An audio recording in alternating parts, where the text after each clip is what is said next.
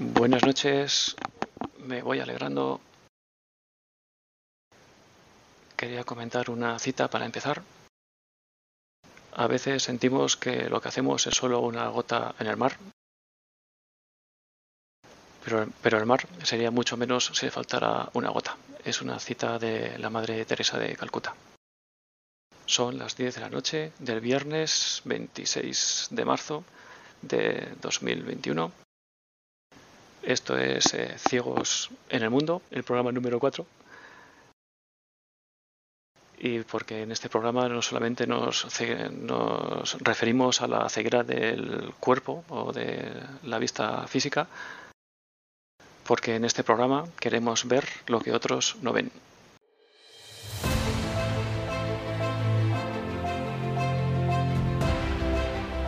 Ciegos en el mundo. Porque todos, de uno u otro modo, estamos algo ciegos en el paso por este mundo, desde este programa queremos aportar un poco de luz o al menos algunas ideas para ser una farola encendida en medio de la oscuridad. Dirigido por Arturo Fernández.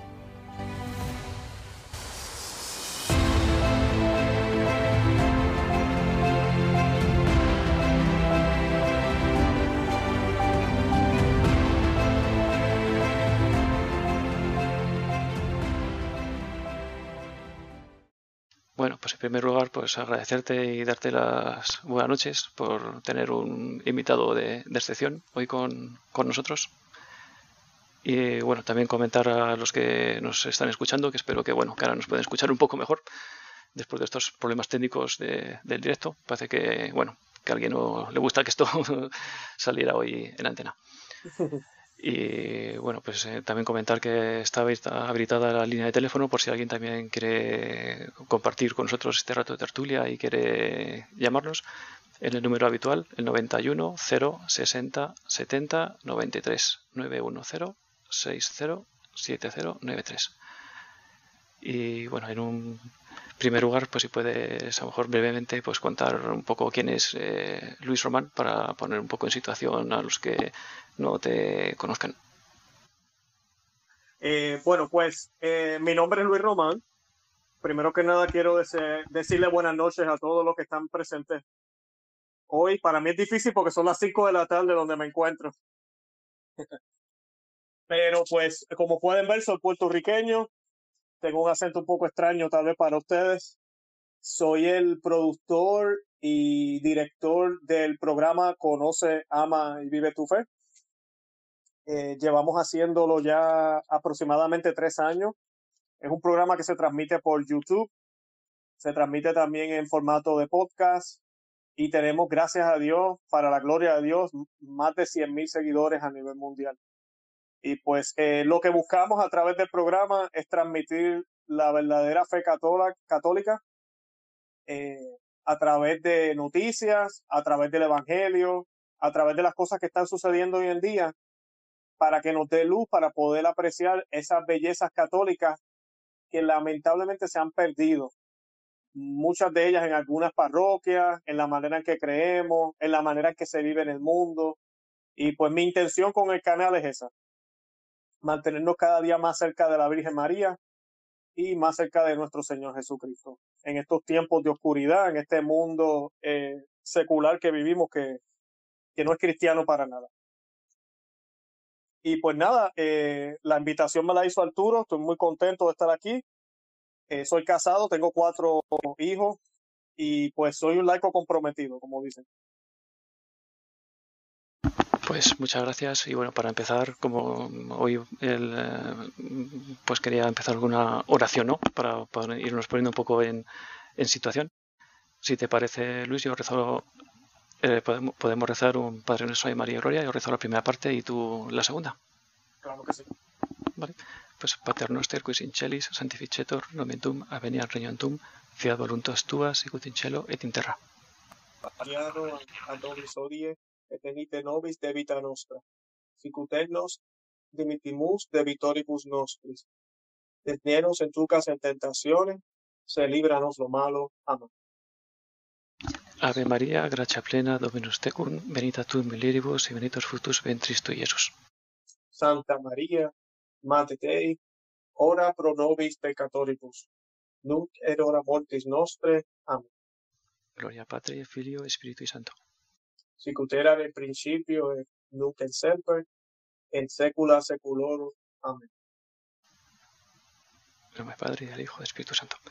Pues en primer lugar, eh, bueno, hemos rezado en latín y también pues quería preguntarte y comentar un poco el por qué a veces pues em, que si le hacemos rezamos mejor en latín o en español el latín un poco qué significa para la dentro de la Iglesia Católica qué connotaciones tiene si nos puedes contar un poco Claro que sí. Les pido disculpas si pauso un poco mientras hablo, es que me estoy escuchando yo mismo.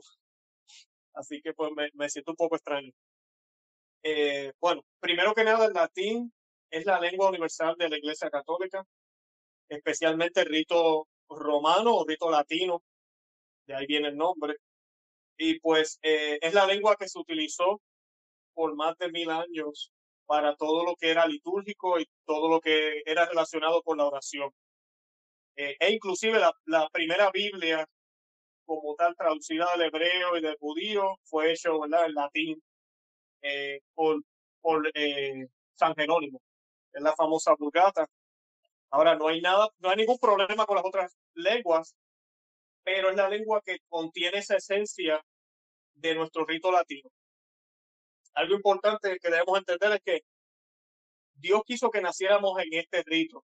Son 21 ritos que tiene la Iglesia Católica, todos en comunión con el Papa, todos en comunión con Roma, pero el Señor quiso que estuviéramos en este.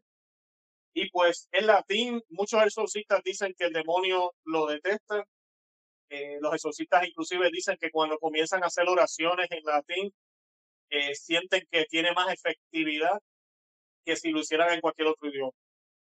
Eh, y pues además de eso, pues era, es la lengua que nos une, independientemente de dónde vengamos, independientemente del país o la cultura que tengamos.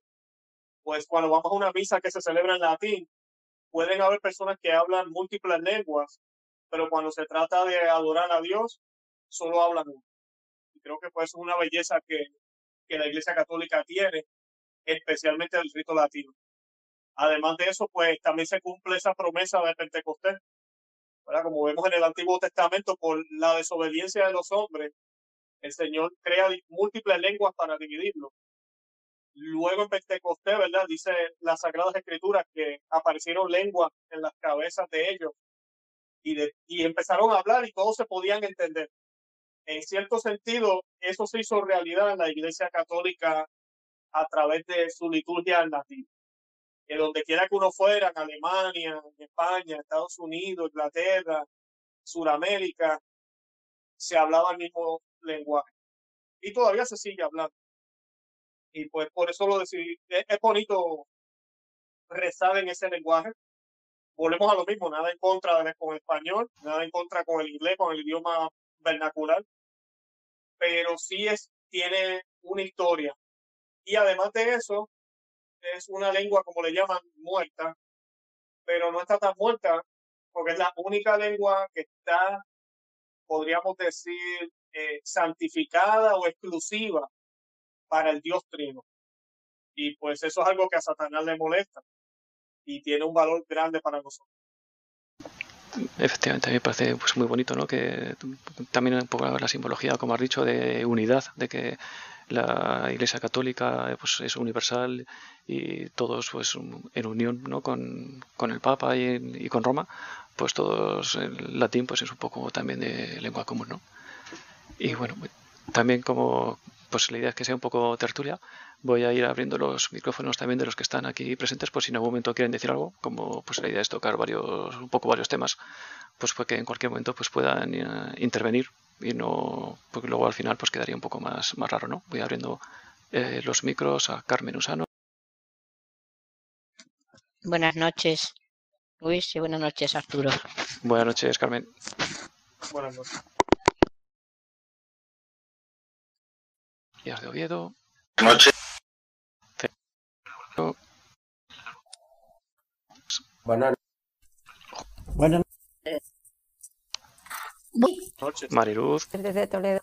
Regina y es un poco los que estamos en esta tertulia lo vayamos oportuno, ¿no? Pero bueno, te quiero eh, popularizado un poco, eh, últimamente que eh, y gente lo, lo estaba haciendo para eh, incrementado que recibir la, la comunión en, la pandemia con supuesta de salud que yo, que yo tampoco lo entiendo mucho porque incluso desde un punto de vista estrictamente sanitario yo creo que es mucho más peligroso si cabe entre comillas no el poderse contagiar con, recibiéndolo en la mano, porque las manos, y sobre todo por las personas ciegas, pues con las manos vamos tocando todo, ¿no? Vamos tocando el asiento, el reclinatorio, vamos tocando diferentes cosas y luego pues si recibimos ahí al, Señor y de ahí lo llevamos a la boca lógicamente pues eh, yo creo que es más mm, más peligroso no incluso si antes nos echamos gel hidroalcohólico pues vaya recibimiento no recibirlo ahí un poco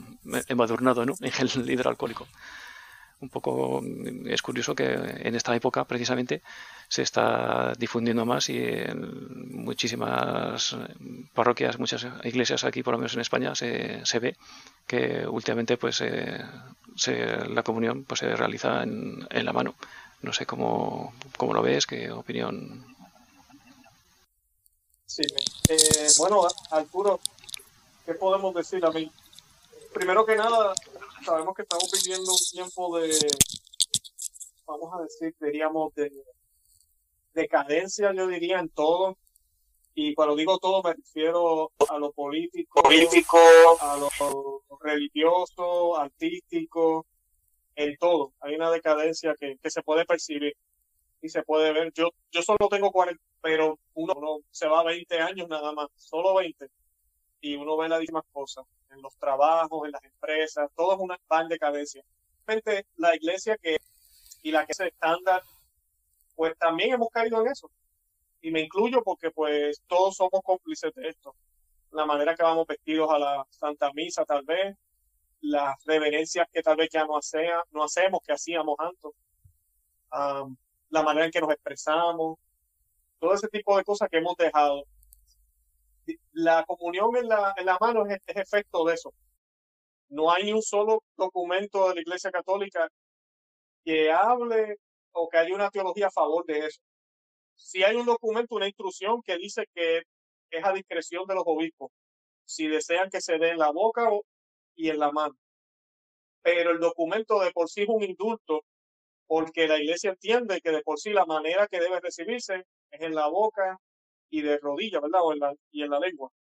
Puede ser de pie, pero, pero lo normal es que sea en la, en la boca. Y de eso hay muchísimo material en la iglesia. Pero pues lamentablemente es más cómodo en la mano. Muchas personas les gusta más en la mano. Y la mayoría de las diócesis en el mundo han adoptado este indulto, que es una excepción, podríamos decir, que se ha convertido en lo normal. Y ahora con la pandemia se ha acelerado y pues es algo que es alarmante debido a que yo no, yo no diría que es la falta de fe, aunque también sí la hay. Pero muchas personas inclusive que lo reciben en la mano no es que no crean que Dios esté ahí, pero tal vez no entienden tal vez lo que sucede con las partículas de, de, de la hostia que estamos recibiendo, que se quedan en la mano, que pueden caer en el suelo, el riesgo que hay de que el Señor sea maltratado, inclusive que se lo lleven de la parroquia para otras cosas. Eh, por eso la iglesia siempre fue muy celosa con eso. Y pues e, eso pues se ha perdido. Y tenemos pues que orarle a Dios y pedirle a los sacerdotes que nos las ofrezcan en la boca, en, mi humilde opinión. Y pues de, y, darle la oportunidad a la, al Señor de realmente manifestarse como Él se quiere manifestar. Porque si creemos que no es cualquier alimento, que es el de, alimento divino, ¿cómo yo lo voy a recibir como si fuera una galleta o como si fuera un caramelo que lo, ¿verdad? que lo agarro con la mano y me lo pongo en la boca? Eh, yo creo que esas son cosas que son para pensar. Sí, efectivamente, yo creo que se está perdiendo un poco pues toda la, doctrina que durante pues tantos siglos, ¿no? casi dos mil años, eh, la Iglesia Católica pues nos ha enseñado y se va pues muchas veces por tradición oral ¿no? entre, entre personas y como pues últimamente pues algunas de estas cosas pues da mucha pena que, se están perdiendo no a veces también, por ejemplo, en, no sé por allí, pero aquí en España hay iglesias, sobre todo a lo mejor las nuevas que construyen, o hay algunas que las, eh, las hacen sin, incluso sin reclinatorios, ¿no? Porque eh, incluso yo le he oído comentar, incluso algún sacerdote, tristemente, pues comentar que, que el Señor que no nos quiere de rodillas, que estar de rodillas, que es una posición de, de sumisión y que y que estar de rodillas pues que no es um, adecuado cuando creo que es más bien todo todo lo contrario no sé qué te parece Sí, ya no, así mismo es, así mismo es. Y pues eh, yo creo que hay mucha confusión también, hay mucha, yo me atrevería a decir ignorancia tal vez, pero, pero lo primero es orar, tenemos que ser, hay que tomar las cosas con calma, hay que ser, ¿verdad? Tenemos que ser humildes y mansos de corazón como nos pide el Señor. No podemos ir y decirle a la gente, hey, esto está mal, esto está errado de una manera, ¿verdad? Negativa. Pero sí tenemos que manifestárselo a los sacerdotes, tenemos que dejarles saber. Muchos de ellos saben, y el problema también es esta falsa obediencia que se nos predica hoy en día. Y pues tenemos que tener mucho cuidado con eso, porque mm, la obediencia no es lo único que nos podría llevar al cielo, y es la obediencia a Dios, no es la obediencia a los hombres. Entonces a veces si los hombres están equivocados, nosotros no tenemos que obedecer eso. Pero nosotros no estamos en posición tampoco para obligar al Padre. Entonces el sacerdote no me va a dar la comunión a mí en la boca, entonces ¿qué yo hago? Eh, y ahí es donde viene, ¿verdad?, el, problema que tenemos hoy en día, donde muchas personas están asistiendo a otros lugares que tal vez son más distantes para poder ir a la misa. también hay sacerdotes que entienden un poco, entonces permiten que al final de la misa, cuando se acabe, entonces los que quieran recibir la comunión en la boca se la damos. pero pues es, es el tiempo que estamos viviendo ahorita. Y como, como decía, yo creo que hay mucha confusión, la decadencia, nos hemos dejado mundanizar y nosotros los laicos tenemos tenemos la responsabilidad de dejarle saber. Canon 221, eh, no, disculpen, Canon 212 de la ley canónica dice que los laicos pueden expresar sus preocupaciones a sus pastores. Eh, no hay nada de malo con eso. Así que no, no, no tenemos que sentirnos como que somos los rebeldes o nada, pero sí hacerlo con mucho amor y cautela hacia ellos. Y si ellos no escuchan, eh, a mí me ha tocado lamentablemente irme a parroquias más, más eh, donde los sacerdotes de verdad se preocupan por eso pero me toca manejar un poco más, me toca ir más lejos. Yo sé que a veces las situaciones no son las mejores para muchos, muchos no pueden hacer eso, pero pues eh, a veces eso es lo que toca hacer, buscar otros lugares donde hayan alternativas y sobre todo orar por ellos. Yo creo que es lo mejor que podemos hacer. Sí, efectivamente, tenemos que rezar mucho por, por los sacerdotes y yo creo que a veces también, pues esto lo, que comentas, que a veces pues también tomar parte más activa y también pues comentarlo con ellos y, decirles, explicarles también pues, nuestros razonamientos, nuestros puntos de vista y también poderles hacer un poco ver ¿no? y también pues, ser partícipes también de, la comunidad, ¿no? Que no sea únicamente que pues que ellos a lo mejor digan como pues para aquí o por allí sino pues también que la propia comunidad ¿no? pues ser activa parte activa proactiva y también pues poderlo compartir que no es tampoco desobediencia a veces se puede interpretar como una mala eh, se puede malinterpretar ¿no? como que es desobediencia o no quererle hacer caso al sacerdote sino es lo contrario no también quererle ayudar y poder compartir y ser, formar parte ¿no? de, de la comunidad claro ¿Puedo intervenir, Arturo? Sí, sí, adelante, Carmen. A ver, soy Carmen Usano desde Cuenca. Eh, yo sobre este tema que estáis tratando, por siento discrepar un poco, porque yo era de las que siempre también comulgaba en la mano. No, perdón, en la boca. Y a raíz, claro, de esta situación que estamos ocurriendo, pues la verdad, mm, aquí en Cuenca también se hay mucha polémica, como en casi todas las, las ciudades, sobre todo de ciertos grupos de, de la Iglesia, un poco más radicales, digamos, y que creo que lo único que consiguen es un poco crear de confusión entre, lo, entre la gente y, dar más problemas a los sacerdotes de los que ya tienen. Yo, mi opinión es que pienso que efectivamente eh, ir a lo, primero, ir a la Eucaristía ya requiere ir con las debidas disposiciones, sobre todo eh, el aspecto personal, de, vestido y de cuidado del arreglo personal. Eso desde luego. Y acercarte a la comunión por supuesto, creo que es muchísimo más importante hacerlo en gracia de Dios. Mm, que lo de hacerlo en la mano se puede ver. Efectivamente, hay gente que no, lo hace como debiera, pero para eso están los sacerdotes que nos tienen que ir educando. Cómo se tiene que recibir la comunión, con respeto, no es como que va y coge una rosquilla y se la va comiendo por el pasillo. Yo creo que ya vamos aprendiendo en este año de pandemia, ya vamos aprendiendo. Y yo para mí, no quiero extenderme mucho, creo que lo más importante y hincapié que tenemos que hacer es cómo recibimos al Señor, cómo lo recibimos por dentro y el aspecto que llevamos a recibir al Señor. Pero lo, es, no tenemos que darle tanta importancia porque que lo recibamos, a lo mejor una persona se hinca de rodillas y saca la lengua para comulgar y no sabe, y, a lo mejor esa persona no está en gracia de Dios menos que la que la toma en la mano y con las debidas disposiciones. Digo yo, es una reflexión que yo me hago. Pero bueno, Carmen, claro que sí. Carmen, ¿verdad? ¿Es el nombre de ella? Sí, Carmen. Sí. Carmen, gracias por eso. De verdad, gracias por, por compartir. Eh, sí, no, definitivamente, totalmente de acuerdo que todo comienza por dentro, por el corazón, ¿verdad? Lo que tengamos nosotros eh, en el corazón es lo más importante. Eh, sí, lo que, lo que hay que tomar en cuenta también, ¿verdad? La iglesia tiene una responsabilidad, este es el punto, nosotros no somos, no tenemos esa autoridad, nosotros somos laicos. Ah, pero la iglesia, por ejemplo, a principios de los primeros siglos, sí hubieron instancias en lugares donde se daba la comunión en la, en la mano. Eh, pero por accidentes que hubieron, eh, lo que hablaba yo ahorita de, la, de, las partículas, eso es responsabilidad de la iglesia, nosotros también somos parte de la iglesia, eh, pues la iglesia decide empezar a hacer sínodos, a hacer documentos, a escribir claramente, no, mira, no más en la mano, nadie puede tocarlo, solo el sacerdote, las manos consagradas, además de que eso pues le da esa, ese propio lugar al sacerdote, otra cosa que se ha ido en decadencia, ¿verdad? El papel de sacerdote hoy en día pues casi es otro laico más, lamentablemente en muchos lugares. Y pues eh, es, es, esa figura, él es el que tiene las manos consagradas, él es el único que lo puede tocar. Yo no puedo tocarlo, yo soy laico, no debería tocarlo. Eh, y pues la iglesia intervino por esas razones, para, para la seguridad del sacramento, que es el más sagrado, porque es Dios que se hace presente, el creador del cielo y la tierra, el alfa y omega, ¿verdad?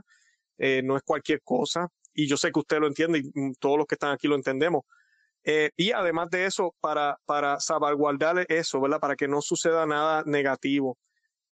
Adicional a eso también, nosotros que nos gusta que otras personas entiendan lo que nosotros creemos, para una persona que no cree, ver ese tipo de acción de parte de nosotros le confirma que de verdad creemos que Dios está ahí presente a veces para una persona que no cree ahorita mismo como las cosas están en la iglesia y yo sé que ¿verdad? la situación es difícil ahorita mismo, por eso tenemos que orar mucho. Pero mucha gente a mí se me ha acercado y me han dicho, ¿en serio ustedes creen que Dios está ahí presente? O sea, mira cómo ustedes van, mira lo, lo cogen en la mano, hacen aquello. Yo no creo que ustedes piensen que está ahí. Claro, él no sabe lo que nosotros tenemos en el corazón y definitivamente yo creo que mm, la mayoría de la gente piensa que Dios está ahí presente pero tal vez el comportamiento no da testimonio de eso y nuestro Señor nos pidió que diéramos testimonio de eso. Vuelvo a lo mismo, no podemos tampoco, ¿verdad? Nosotros no tenemos la autoridad para decir al sacerdote, lo tienes que hacer de esta manera, pero sí debemos expresar nuestra preocupación de que ya ahorita más o menos las cosas están volviendo más o menos a la normalidad en algunas partes del mundo. Ok, ¿cuándo la iglesia va a volver otra vez a, a, como era, aunque inclusive antes de la pandemia ya muchísima gente ya la estaba tomando en la mano, pero a como era antes, o sea, porque el mismo documento que da permiso para la comunión en la mano dice que el derecho de recibirlo en la boca es primero, siempre debe estar ahí, o sea que aquí se está violando inclusive la ley universal de la iglesia, que es lo que el obispo Schneider, yo no sé si ustedes conocen al obispo Schneider, uh, y lo hemos tenido en nuestro programa eh, de invitado, y, él, lo, él lo aclara, él dice que no, que lo que se está haciendo, muchos obispos están haciendo de imponer la comunión en la mano, va en contra de la ley universal de la iglesia, que deben siempre estar las dos opciones. Claro, estos son debates que hay entre la iglesia, por eso tenemos que orar, nosotros no somos religiosos para eso, pero ahorita que ya la situación está bajando, pues yo creo que sí es tiempo de tener esa conversación con nuestros pastores y decirle a ellos, mira, ya la cosa está ya bajando un poco, las cosas se están normalizando.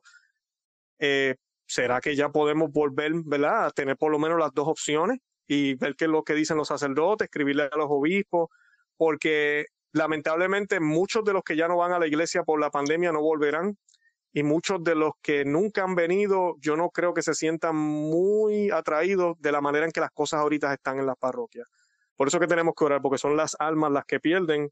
son las almas las que no van a poder ver a Cristo a través de nuestro comportamiento también en la liturgia y de lo que pueden, ¿verdad? Lo que se están perdiendo. Porque lo más importante ahorita mismo no es la salud, es esa, esa vida eterna. Debería ser. Lo que pasa que ya parece que no es prioridad la vida eterna, es otra, otras cosas, lamentablemente. Arturo.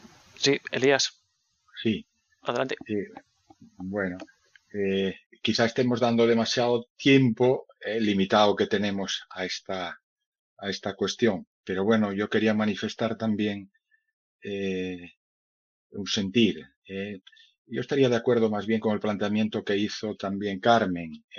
Aquí concretamente es que además me estaba recordando mi parroquia, tenemos dos, dos sacerdotes, uno es el párroco y el otro es el, bueno, es vicario parroquial, y uno es de una opinión con respecto a este punto y el otro es mm, de la otra. ¿eh? Y yo tengo la posibilidad efectivamente de ver, de ver las dos, las dos eh, posibilidades, ¿no? Y los dos planteamientos.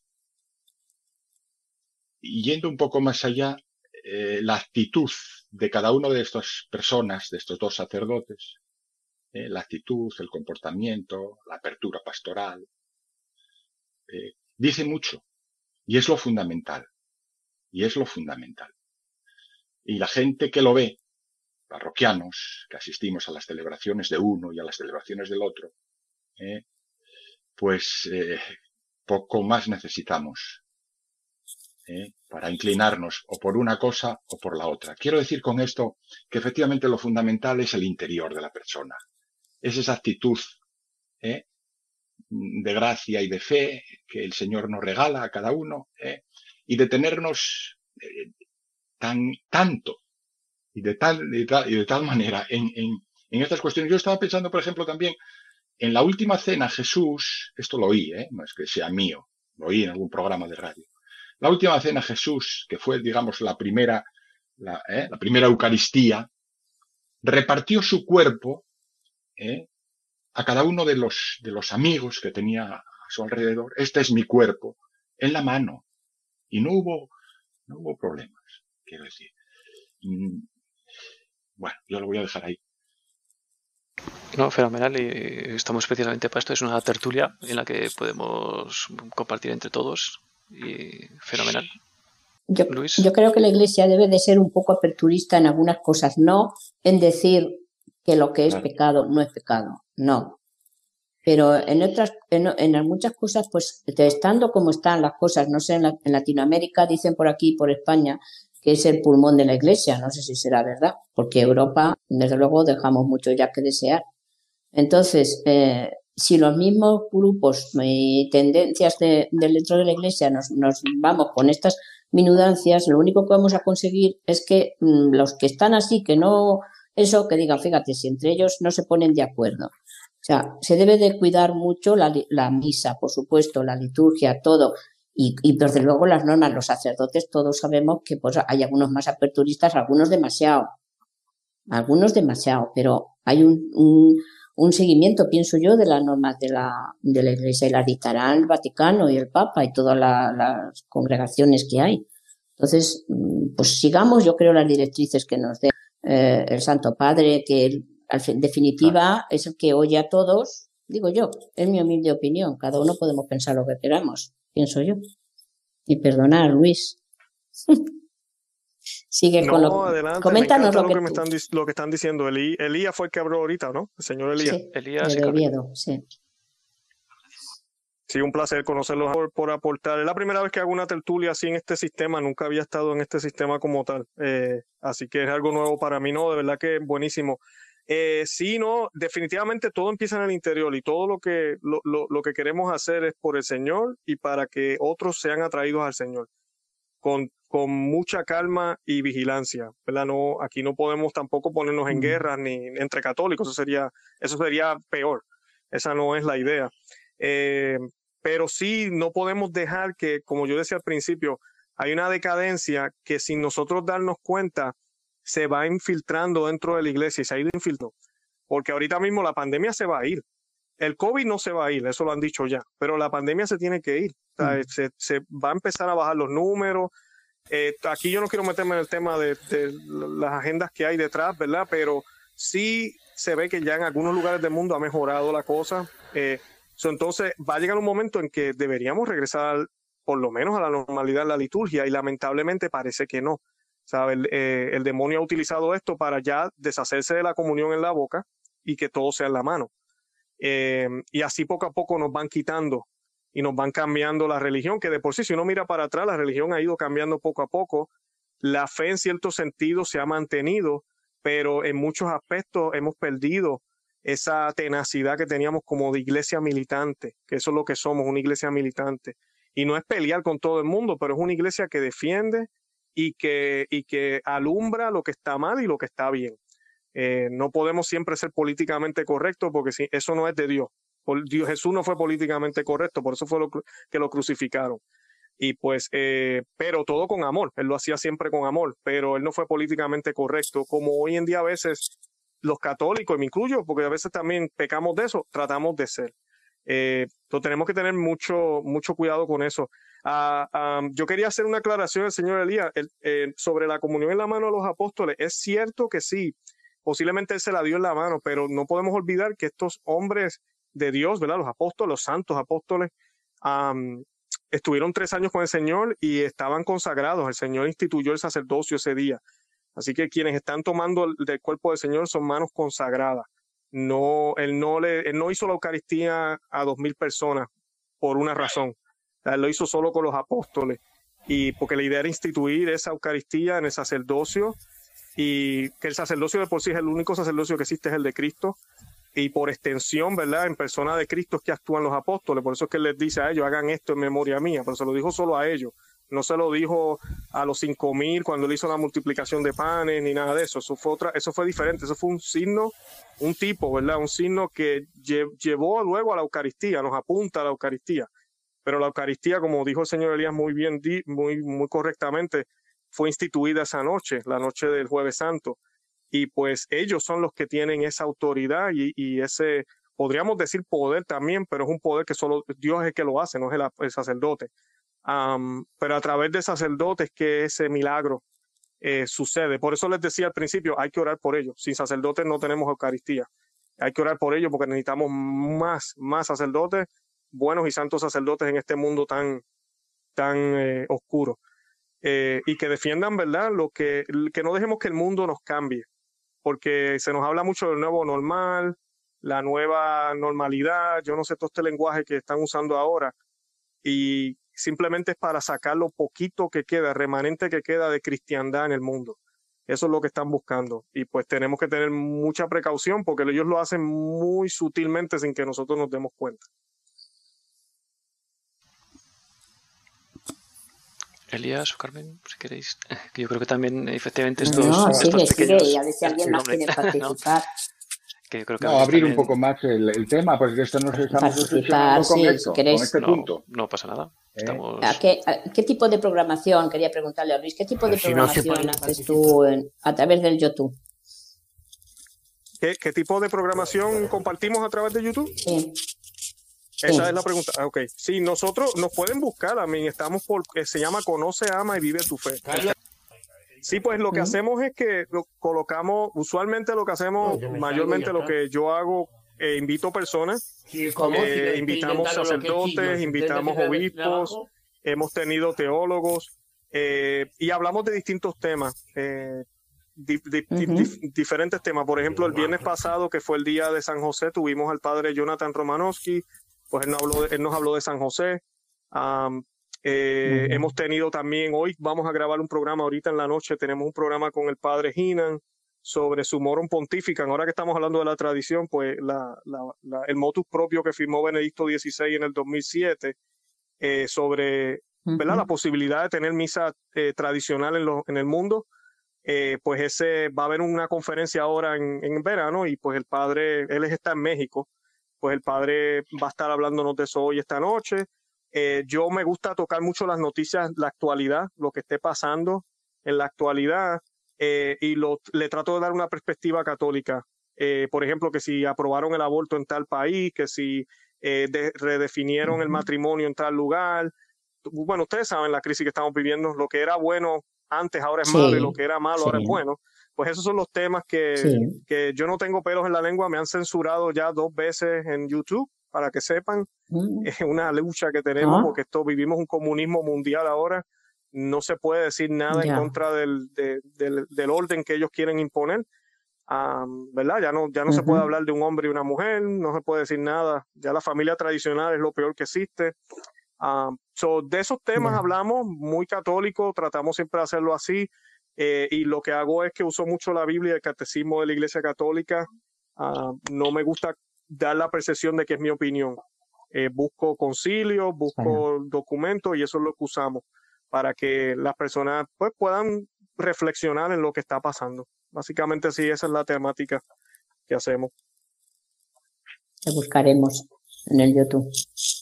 Creo que Ignacio también quería contar algo. Sí, vamos a ver. Eh, yo según pregunté aquí al profesor de historia de la iglesia, me comentó que con la mano se estuvo acomodando lo que se hizo oficialmente hasta el año 873 que fue cuando, por unas razones, que como bien ha explicado Luis, de sacrilegio sobre todo y de brujería, mm, se detectó de que era mucho más mm, seguro para la forma, para el Señor, para lo que representa, el comulgar directamente con la boca. En el Concilio Vaticano II, en cambio, la constitución dogmática sobre liturgia, mm, más que ayudar, ha provocado un caos litúrgico en la Iglesia como bien ha dicho hace un momentito Arturo, hay iglesias que ni siquiera tienen reclinatorio. Pero bueno, ya lo más moderno es una iglesia con una mesita camilla, un bol de caramelo y dicen que es el confesionario. La verdad, modernos son. El problema que actualmente tenemos en nuestra iglesia, que con esto de la pandemia y como bien se está diciendo, se está provocando una confusión no solamente en este hecho, sino, por ejemplo, en las normas que acaba de dar el Vaticano para celebrar la Semana Santa. Realmente no son normas, porque cada obispo puede hacer luego lo que le dé la gana, por lo cual no es una norma general. Al igual que en cuestión dogmática la Iglesia es inamovible, no se ocurrió a ningún obispo por ahí decir que la Inmaculada Concepción es mentira, en la cuestión litúrgica es un caos. Un caos que parece que muchas veces el Vaticano, en una ambigüedad clara, no permite que los fieles laicos sepamos realmente si es mejor comulgar en la mano, en la boca o haciendo el pino, pero no en la expresión. Falta unas eh, normas claras, firmes, que expongan la liturgia en nuestra iglesia. Porque estáis centrando hoy en la comunión, pero por ejemplo, cuántas confesiones se realizan en lugares y no por emergencia, no precisamente muy dignos. Que ya últimamente me hizo gracia porque una persona me dijo un poco más y se va a confesar la gente ya en los bates. Que si se va al coche del cura, porque el cura tiene prisa o porque no tiene prisa. Eh, estamos mm, haciendo una liturgia casi a medida como acabáis de hablar, eh, Benedicto XVI permitió de nuevo volver a realizar lo que se dice una misa tradicional, que es la misa de siempre, sido en latín, y en cambio el Concilio Vaticano la quita. Eh, estamos eh, poniendo lo blanco lo pintamos de negro y lo negro de blanco. Y ya va siendo hora que se cree una normas litúrgicas a la hora de edificar el templo y a la de muchas otras cosas, porque ya hay templos que ni siquiera tienen la cruz detrás del altar. Ahora ponen una crucecita delante sobre el altar de estar de pie. Es que no es, no es el sitio, el altar no es para colocar las cosas, ni siquiera las flores. Es una mesa que se tiene que centrar en lo que es el sacrificio. Y el sacrificio es el momento de la Eucaristía, es el momento de la consagración. Es eso lo que quiero decir. Eh, lo demás, que esté mejor. Mirad una cosa. Mm, si hablamos de perder partículas, yo estoy de bonadillo y he visto caerse formas de la mano y caerse formas de la boca. He visto perder partículas de las formas de la mano y de la boca. Decirme, el que tiene la mano. Claro. Mm, otra de las cosas que hemos eliminado ha sido aquella bandejita que poníamos debajo a la hora de comulgar. Mm, no era un objeto de decoración, tenía un sentido muy importante, muy importante, porque la forma, bueno, cuando la cogemos nosotros ya a lo mejor ha habido alguien que se haya dedicado a rasparla, pero las formas vienen casi siempre, vamos a decir, en bruto. Caen, tienen muchas partículas porque están cortadas con mecánicamente y claro, se quedan impurezas. Entonces, eh, me parece que algunas veces estos adelantos modernos y esta, mm, vamos a decir, templaza del Vaticano a la hora de hacer y de realizar las celebraciones nos está produciendo unos hechos mm, serios, serios. Porque inclusive, eh, os comento una cosa, igual que una persona puede coger una forma, ahora es más fácil, como acomodar con la mano y llevar mascarilla, como una persona lleve una doble mascarilla, yo es que la llevo, y el otro día me lo pensaba en misa. Es muy fácil coger y meter al Señor en medio y el cura no sabe si, te las, si has consumido. Pero es muy fácil dentro de la boca, al ir a comulgar, retener la saliva y poder llevarte al Señor también a tu casa. Y no precisamente a cosas buenas. Las profanaciones son en todos los sitios, en algunas ocasiones, más, fáciles o menos fáciles. Pero quien quiera hacer daño, por desgracia, lo va a hacer. Fijaros la cantidad de salarios que son profanados. Y que que en un salario, hombre, no una caja fuerte, pero tiene su cerradura. Señor Ignacio, que el Señor lo bendiga. De verdad que gracias por eso. Eh, yo le iba a comentar a, los que están escuchando, no podemos perder la perspectiva de que la iglesia está pasando por una purificación. Eh, eso es lo que ah, lleva sucediendo por, por siglos, diría yo. Eh, esta decadencia que estamos experimentando, no podemos perder en perspectiva eso de que Dios está en control. Ahorita el señor Ignacio mencionó de que el señor ha sido maltratado, independientemente de si se da en la boca o en la mano, ¿verdad? La gente, accidentes pasan también, pero a veces también por negligencia. ¿Y, y qué pasa? El señor, como quiera, él sabía eso el día de la, ¿verdad? la noche de la última cena, y como quiera instituye el sacramento. Él sabía que iba a ser maltratado, pero como quiera lo instituyó. Así de, de grande es el amor que él tiene por nosotros. Y yo creo que e, este, este tiempo que estamos pasando ahorita de decadencia es un tiempo de prueba que el Señor le está dando a la iglesia para que se purifique, para que se fortalezca. Cuando vienen estas crisis así es cuando a veces la iglesia ha reaccionado de una manera mejor después de pasar tal vez siglos porque puede ser que nosotros no lo veamos, pero definitivamente la iglesia va a ser renovada, eso, eso, eso va a suceder, eso lo sabemos, son profecías de la Virgen María también, y el corazón inmaculado de María va a triunfar, eso no tenemos duda. Pero el tiempo que nos ha tocado vivir ahora es esa pasión igualita que pasó Cristo. La iglesia está pasando por su pasión ahora, y hay muchos judas dentro de la iglesia y fuera de la iglesia también, eh, laicos, religiosos, de, de todos colores y tamaños y el Señor lo ha permitido. No podemos olvidar eso. Lo que está pasando no es que el demonio se esté saliendo con la suya, ni que, ni que Dios no sabía. Eh, no, Dios está en control y todo esto ha sido predestinado. Al igual que cuando Él cargó la cruz y murió en ese madero, pensaban que había perdido, que fue el gran fracaso. Mira, no, ese, ese profeta no era lo que Él decía. No, ese era parte del plan y Él sabía muy bien lo que Él tenía que sufrir y pasar y lo hizo, porque así es nuestro Dios, todo lo que Él dice se, se, se hace, se cumple. Entonces, pues la iglesia está pasando por una prueba que Dios está en control, Él sabe que esto eh, iba a pasar, pero nos toca a nosotros mantenernos firmes con Él, no salir corriendo y terminar siendo parte del problema o no participar, ¿verdad? De esas grandes gracias que el Señor ya está derramando y va a derramar de manera más inmensa porque mientras más feo se pone la cosa, como decimos en mi país, mientras más, eh, más oscuro todo se ve, cuando ya no haya una otra solución, tal vez cuando ya todo parezca perdido, ahí es donde lo sobrenatural va a intervenir. Pero eso no va a suceder hasta que todos nosotros hayamos puesto de nuestra parte. Todos tenemos que hacer nuestra parte. E inclusive estar dispuestos a dar la vida si es necesario eh, por, por el Señor y, al final sabemos que la, el triunfo es de Él, Pero esto yo creo que definitivamente es parte de esa purificación. Nunca nos olvidemos de eso, que Dios, ¿verdad? Jesús es la cabeza de la iglesia y Él está en control. Y, y sí, han habido muy malas decisiones por hombres que en puestos importantes dentro de la iglesia y han habido muy buenas decisiones por hombres en puestos muy importantes de la iglesia. Ambas el Señor las permite, porque son parte de esa dinámica que nos va a llevar a poder distinguir qué es bueno y qué es malo dentro de su iglesia.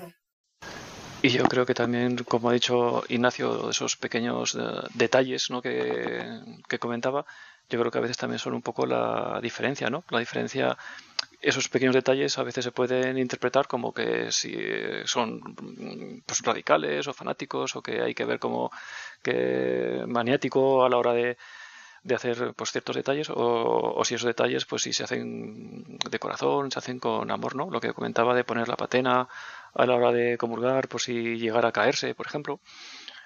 Pues por ejemplo es un, es un detalle bonito de que puede ser por se puede considerar por un porque es fanático radical o porque lo hacen con cariño y, y lo hacen con, con amor no otros detalles o detalles como comentaba de eh, poner flores en el altar o no poner flores en el altar. Pues qué más da poner flores en el altar o no. Pues, pues tampoco esos son detalles, ¿no? El altar es lo que es, el altar pues eh, es, el, es Jesús, es el sacrificio y en el altar pues solo se pueden poner eh, los instrumentos mínimos pues para, para poder celebrar ¿no? el, el, libro la, de, para poder leer o el micro como, como mucho porque es eh, necesario ¿no? pero pues no poner las ofrendas cuando se acercan con las ofrendas o esos pequeños detalles pues yo creo que a veces hacen también la, la diferencia ¿no?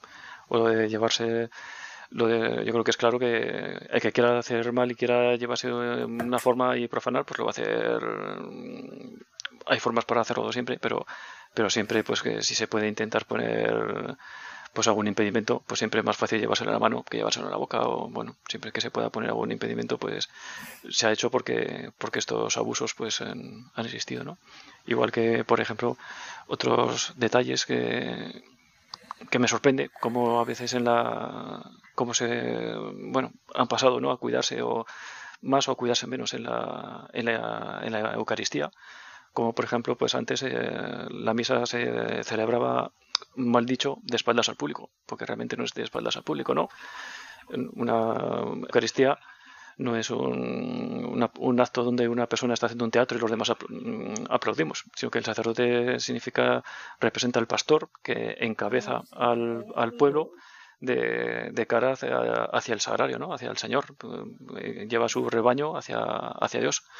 Entonces, pues como a veces pues después del Concilio Vaticano II, no sé si bien o mal entendido, no sé, pero bueno, se separó el altar del, del sagrario, el sacerdote pues por eso de querer dar de querer mirar al pueblo pues curiosamente pues estaba dando la espalda precisamente al, al sagrario no y luego pues, para intentar arreglar esto pues el sagrario cogemos lo quitamos del centro de la nave principal y lo llevamos a un rinconcillo y, lo escondemos no pues a veces estos pequeños detalles llevan unos a otros y no sé yo si van mejorando o van o van empeorando no no sé qué te parece Luis No, así mismo es. Y, y sabe que yo busque lo positivo de todo. Pero esta crisis nos ha llevado a muchos a estudiar la fe, a tratar de entender. Por ejemplo, lo que tú acabas de decir, yo me hice esa pregunta una vez. Yo decía, pero ¿por qué el sacerdote le daba la espalda a la gente? Eh, qué bueno que, que, lo cambiaron, ¿verdad? Era lo que, ¿verdad? Yo pensaba. Y pues, eh, yo no estoy diciendo que las misas que se hacen mirando a, la, a las personas son, ¿verdad? Están mal hechas, pero el sentido que tenía de hacerlo de espalda era porque el sacerdote y el pueblo, todos juntos, mirando al Señor, ofrecen, ¿verdad? Bueno, el sacerdote ofrece sacrificio, pero nosotros participamos también. Ahorita pareciera un diálogo. El sacerdote nos habla, nosotros contestamos, y a veces las personas pierden el verdadero sentido. Eh, e inclusive yo he tenido sacerdotes en el canal que, me, que celebran los dos ritos, celebran el extraordinario y el ordinario. El ordinario es el Novus Ordo, la misa que, se instituyó en los 70, y, y, la, y, el, y el extraordinario, como Papa Benedicto XVI le llamó, es el, tradicional. Y ellos me dicen, Luis, es mucho más fácil para el sacerdote celebrar el tradicional porque no hay distracciones. Yo estoy mirando al crucifijo y estoy consciente de lo que estoy haciendo. Porque no se trata de validez, pero nosotros humanamente lo que queremos es el, la misa como tal, el libro de Apocalipsis, si uno lo lee, ahí está la Santa Misa descrita. La Santa Misa siempre ha sido eh, o es el intento, porque yo digo intento porque no llegamos, el intento de imitar la, la manera en que alaban a Dios todos los santos en el cielo, los ángeles, arcángeles, los coros celestiales, eso que sucede allá arriba, nosotros queremos imitarlo aquí en la tierra. Eso es lo que, ¿verdad? Sucede en la misa. Y por eso la Iglesia Católica siempre, y, y los otros ritos también, han sido muy celosos la vestimenta, lo que se usa, velar las cosas, ¿verdad? Tapar aquí, acá y allá, las imágenes que sean, ¿verdad? Bien, que, de verdad nos lleve hacia eso, porque esa es la idea, es imitar que cuando uno entra a la iglesia, pues parezca que estamos, que estamos en el cielo. Eh, ahorita el señor Ignacio decía un punto, es cierto, muchas iglesias parecen un salón de teatro con, con un crucifijo y nada más, no, no hay más nada. Lamentablemente, lo que les decía al principio es la decadencia que ha entrado por todas partes, no solo en la iglesia, uno va a las universidades, a los trabajos y muchas cosas ya se no se le da importancia, todo está relativizado. No importa que haya crucifijo, no importa que haya imagen, qué más da, es lo mismo. Como quiera se hace presente. Y sí, él se hace presente, pero el punto es cuánto esfuerzo estamos poniendo nosotros para participar en ese gran milagro que el Señor nos concede. Eh, ahí es donde se demuestra el amor, como cuando yo estoy enamorando, cuando yo enamoraba a mi esposa, ¿verdad? Ella sabía que yo la amaba. Es más, mi esposa ahorita que llevamos ya 11 años de casado, pues yo no tengo que decirle que la amo todos los días, ¿verdad? Yo creo que ella lo sabe. Pero qué bonito es decírselo, ¿no? Qué bonito es darle una expresión de amor, yo vestirme elegante de vez en cuando para impresionarla. Eh, aunque no es necesario, no hace falta, porque ya estamos casados, ¿qué más da? Ya sabe que yo la amo, pero esos detalles hacen diferencia, pues más aún debe ser para Dios. ese, eso es lo que tenemos que tener cuidado, porque ya se ha ido cruzando una línea y esta pandemia ha sido como el, la gasolina, ¿verdad? Le han dado al, al pedal a velocidad, alta velocidad, y, y se están perdiendo muchas cosas. Entonces, pues tenemos que tener mucha cautela y crear esa conciencia, porque no queremos que lo más grande que tenemos se nos vaya, pues se nos vaya a, perder en cierto sentido, como, como les decía. Sí, efectivamente, yo creo que a veces... Sí, Ignacio, adelante. Eh, son dos cosillas que quiero matizar. La cruz no quedó en el Calvario. La cruz de Cristo está en el Sagrario. La grandeza de la muerte y resurrección de Cristo no quedó en la resurrección, sino en que después sigue siendo profanado, maltratado y azotado en la Sagrada Eucaristía. Nunca nos hemos dado cuenta de eso. Pero la situación del Jueves Santo en el monumento es el recordatorio claro de que en la cruz no acabó. El padecimiento de Cristo es diario en todo el mundo, por la profanación en comuniones no correctas, como decía Carmen, y en otras, muchas otras, vamos a decir, blasfemias, porque no tiene otra cosa. Y luego hay una cosa que la gente desconoce, que son las posturas de la misa. Y la postura que tenía el sacerdote antiguamente hacia lo que se puede decir el salario o la cruz, porque no recuerdo si estaba delante el salario o la cruz de los altares, era una situación para que el sacerdote se recogiera y no se distrajera. Eh, yo que he visto y que está de monadillo, cuando está un poco aburrido te pone a contar la gente o cuántos calvos hay, o mira a esa señora que lleva un traje visón, o mira a esta otra que va más pobre que las ratas. Y creas que no el sacerdote es un hombre y entonces la misa hay que estar en donde hay que estar. Él y nosotros. Por eso es, era estar de espalda a la gente, no al público, sino a los fieles. Porque como bien se ha dicho, en la misa no hay un teatro. Hay muchas veces que la gente cuando ve la liturgia de la iglesia dice, uy, qué teatro más bonito. No es un teatro. Todo rito, todo movimiento, todo gesto, toda vestimenta tiene su sentido, y su sentido histórico y litúrgico, porque realmente Cristo no vino a hacer una nueva religión, vino a transformar la religión, vino a cambiar esa arca de la alianza en un sagrario. Gracias. Sí, efectivamente, yo también creo en esta línea que quizá la Eucaristía pues, la estamos un poco mundanizando ¿no? entre, entre todos. Que a veces, pues como no se entienden cosas, en lugar de, de enseñarnos y de ir aumentando ¿no? nuestra cultura, nuestra formación del, del pueblo en general, y ir aprendiendo por qué de cada vestimenta, de cada gesto, la Eucaristía es muy, muy rica, me parece a mí eh, claro, es que es el acto supremo, es para es todo para Dios, es para el Señor, es que nos daría una vida entera para ir comentando ¿no? cada, gesto. Y a veces, pues, sin, embargo, lo que hacemos es mundanizarlo. Y bueno, como la gente no lo entiende en latín, pues, pues bueno, la cambiamos y las lenguas vernáculas. Como la gente no entiende este gesto, pues lo quitamos. Como la gente no entiende el porqué de, del puente de rodillas o de la patena, pues lo vamos quitando. Y, bueno, el sagrario aquí, pues en el centro tampoco pinta nada, lo ponemos en un rinconcillo. En lugar de explicar a la gente el porqué de cada cosa e ir formando, pues a, veces vamos pues rebajando un poco el, nivel, ¿no? Cuando la Eucaristía, pues deberíamos de darle otro, un sentido, pues el verdadero sentido que, que tiene, ¿no?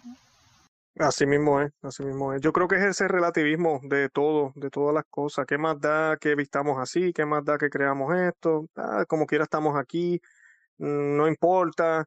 También el hecho, yo escucho mucha gente a veces que dice, no, pues Dios sabe lo que yo tengo en mi corazón. Sí, Dios sabe lo que tenemos en el corazón, pero usualmente el amor, ¿verdad? Se, manifiesta con el exterior. Siempre es así. Por eso el Señor decía, por su fruto los conoceréis. Él no decía, por su corazón los conoceréis, porque nadie puede ver el corazón nuestro, solo Dios.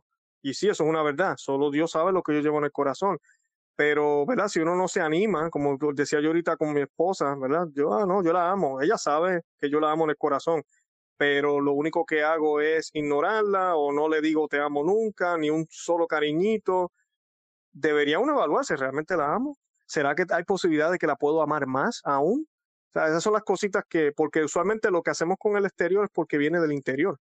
Y es lo que tenemos en el interior. Entonces, tal vez lo, si no nos sentimos llamados a ser más acción, ¿verdad? No solo en la liturgia, también afuera, porque es, lo más, es también lo más importante. La liturgia debe llevarnos a amar al prójimo y a cambiar de vida y a convertirnos, pero todo comienza en la liturgia.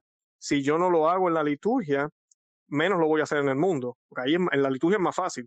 Pero también lo otro es, si yo no siento ese deseo, ¿por qué será? Entonces ahí es donde tenemos que ver qué, qué cadenas tenemos que tal vez el demonio nos tiene atados, ¿verdad? Cosas que a veces uno todavía peca eh, malos hábitos, vicios, eh, que tal vez nadie conoce, son nuestros nada más, que nos están atando y no nos dejan realmente acercarnos a Dios de una manera más, más reverente, más honesta, que como decimos al principio, eh, la señora Carmen era el nombre, disculpen, ella, ella mencionaba, empieza en el corazón, definitivamente, empieza en el corazón pero entonces ese, ese, eso que tenemos en el corazón nos debe llevar a actuar. Entonces, la, la, primera acción es en la liturgia, para que luego esa acción se manifieste con el prójimo, afuera en, la, en, en el mundo, ¿verdad? Exterior. Pero si en la liturgia yo no lo hago, a mí, ¿cómo de verdad en serio lo vamos a hacer afuera? ¿A quién queremos engañar? Eh, eh, eh, eso, es lo que, ¿verdad? Esa es la manera católica de mirarlo, se supone, ¿verdad? que nos lleve a ese cambio. Si no nos lleva a un cambio y no nos lleva a la acción, pues ¿de qué sirve, verdad? el, Señor no, no se supone que nos lleva a ese cambio, pero todo comienza ahí. Ese es el, el, punto más alto de nuestra semana y la manera que se supone que más alta que vamos a estar es ahí, esa misa de domingo, eh, esa santa misa, ese sacrificio, como decía el caballero ahorita, ese es el verdadero nombre, ese sacrificio. Y pues eh, realmente que nos lleve a entonces a cambiar a ser otros Cristos vivos. Efectivamente, además como, como, humanos que somos y no, no somos ángeles, no sé si por gracia o por desgracia, no somos ángeles, pues percibimos las cosas por los sentidos, ¿no? Y, es la única forma que tenemos de, de percibirlo, pues viendo, pues, algunos, nos falta alguno, pero bueno, por, el oído, por el olor, recientemente estuve en una Eucaristía donde en el momento de la consagración, pues con el incienso, tocando una campana, pues la idea es un poco percibirlo pues por todos los, los sentidos posibles, ¿no? Y a veces son símbolos, el, pues el incienso, la campana, todas estas cosas que Si no están, pues pasa algo, pues no, claro que no pasa nada. Lo verdaderamente importante no, no es eso. Pero todos estos símbolos, estos pequeños gestos, pues son los que nos llevan y nos, la idea es que todo eso nos vaya llevando y nos vaya empujando hacia, hacia el Señor, ¿no? No mundanizarlo tanto, sino pues darle más ese sentido sagrado y, divino, ¿no? Así mismo es. Sí, si alguno más queréis comentar alguna cosilla, porque ya se nos va pasando un poco el tiempo, tampoco vamos a molestar mucho más a Luis. Bueno, pues si no hay ningún comentario más, era un poco la idea un poco de, de hoy, ¿no? Poner un poco en, eh, contraponer, ¿no? Las dos un poco las dos partes de cómo hace un parece ser no que últimamente pues algunos algunas cosas dentro de la Iglesia Católica pues están cambiando un poco pues los gestos las formas de hacer las cosas un poco como dentro de esta de estos tiempos que nos están tocando vivir están un poco convulsos y como pues está viendo un poco en poco tiempo pues está viendo muchos cambios y un poco pues reflexionar un poco sobre sobre todo esto y a veces pues todo cambia muy rápido y no nos damos ni cuenta, ¿no? Y pues el sentarnos un poquito a, reflexionar un poco y ver un poco cómo, pues el porqué de las cosas y cómo pues se pueden hacer a lo mejor de, de otra forma y ver otro punto de vista de, de, por qué las cosas se hacían de una determinada, determinada forma, ¿no? Pues eh, también querer agradecer mucho, mucho a, Luis que ha querido estar hoy con nosotros compartiendo y, bueno, mostrándonos y enseñándonos un, poco mucho. Muchas gracias, Luis. No, para mí ha sido un honor. Eh, no, y gracias, gracias por la invitación. Eh, me gustó la introducción que dijiste, ¿verdad? Este, muchos pensamos que vemos y no, no estamos viendo nada.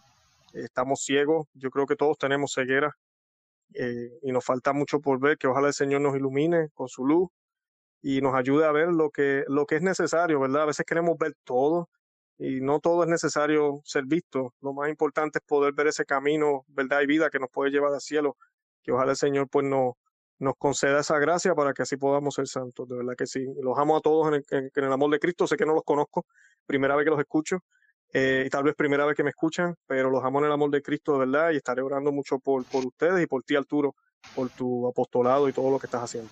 Pues muchísimas gracias y por supuesto que bueno el que se apañe un poquito mejor con las tecnologías en, el canal de YouTube eh, conoce ama y vive tu fe cuando no está censurado pues pues hay Luis eh, Román nos, publica muchísimas cosas súper interesantes y en el canal también alternativo de, de YouTube ¿no? de Católica y también en el podcast. yo suelo escucharlo más en el podcast, como pues el vídeo no me hace tanta falta, pues en el podcast también se puede escuchar en cualquier, en cualquier momento y tiene muchos capítulos y son muy, muy interesantes. Pues muchas gracias por. Claro que sí. Muchas gracias por habernos acompañado. Y bueno, la semana que viene, el viernes que viene, pues tendremos otra tertulia sea aprovechando, bueno, coincidiendo que es Viernes Santo, pues eh, nuestro invitado pues nos hablará sobre la Sábana Santa. Pues muchísimas gracias a todos y, y nos escuchamos. Para contactar con este programa puedes hacerlo en el correo electrónico ciegos en el mundo arroba o bien en el número de WhatsApp 91 0 60 70 93. Yo soy Arturo Fernández y esto es Ciegos en el Mundo.